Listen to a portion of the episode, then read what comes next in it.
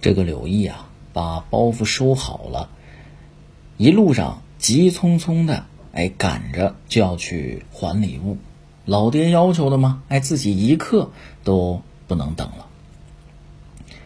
在这个路上啊，柳毅心里是既有点着急，还有点甜蜜。着急什么呢？这个包袱里边这么多的金银财宝，我也不知道。哎，老爹还误会了。我去送还的时候，他能不能要啊？他不要，老爹回来还得削我一顿。哎，怎么才能够让他收下呢？想这个事儿，那甜蜜是什么呢？哎，这个挺好理解，就是想小龙女了，想着能够再见着她，非常的开心。其实自打从龙宫出来啊，柳毅心里头就一直惦记着小龙女，这个音容笑貌啊，像是人不在了似的。总而言之，是他的形象总出现在自己眼前。当然，还是怨钱塘君居多。可是想小龙女呢，也不少。哎呀，一想到甜蜜，一路上走走停停，哎，很快呢就来到了洞庭湖边。呃，走熟了道了吗？啊，又来到了那个熟悉的小山洞口。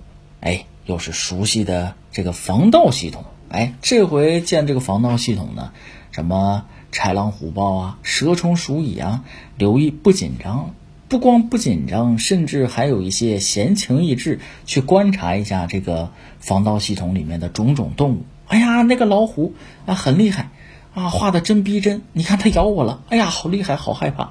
哎哎，那个那个狼哇，血盆大口啊，哇，这怎么有只大鹅啊？啊，怎么还有吃的？哎，不对哦，琢磨琢磨明白了，说这个幻境呢，有可能啊是针对人们恐惧的内容，这个让人呃望而止步，哎，就不敢往里走了，这么个意义。刘一想有道理啊，我小的时候那在村里啊也被大鹅牵过，那真的是很恐怖。哎，研究一溜够，觉得好神奇。看完之后呢，自己就念动咒语，就那套什么。波波摩佛啊，什么一一得一，二得二啊，哎，小龙女教的那套咒语，结果呢还能使用，幻境消失，虾兵蟹将俩哥们儿出来了。这回柳毅挺懂礼貌，提前把口水擦了擦，哎，争取不流出来。熟人啊，虾兵蟹将啊，蟹将开口了，哎呦，这不是柳公子吗？您好，您好，哎，来看我们公主啊。柳毅也是抱拳拱手，哎，这个二位大哥您好。哎，我来这个看看你们公主，麻烦您通报一声吧，她还好吗？谢将说了啊，说我们公主挺好的啊，托您的福，感谢你啊，我们龙宫上下尽您的大恩大德啊，这个感谢感谢。呃，可是有一节，我现在还不能通报啊，为什么呢？我们公主交代下来了。说柳公子可能是最近要来，来的时候呢，你问问他，是说专门来看我来了，还是说是有什么困难的事儿啊，还是说有别的事儿要办？哎，我想问问您，您来是办什么事儿来了？刘毅啊，直也不会说个谎话，是吧？我来，我来还包袱，本来不想说，但是呢。哎，说就说了吧，来办这个事儿啊，伸头一刀，缩头也是一刀。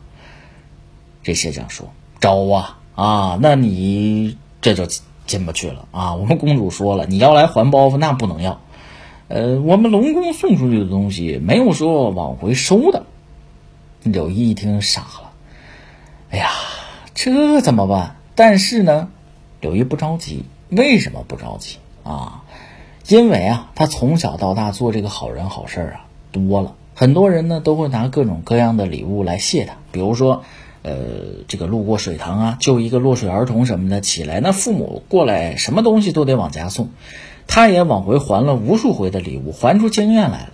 只不过刚才没想到龙宫也讲究这一招，哎，柳毅就施展出了之前啊多年练就的一项技能是什么呢？掏出这个包袱，说。呃，谢大哥，哎，夏大哥是这么回事您看这个包袱，我给你搁这儿了，啪，把包袱往地下一扔，一抱拳，再见，扭头转身跑了。啊，兔子都是他孙子，柔柔撩啊。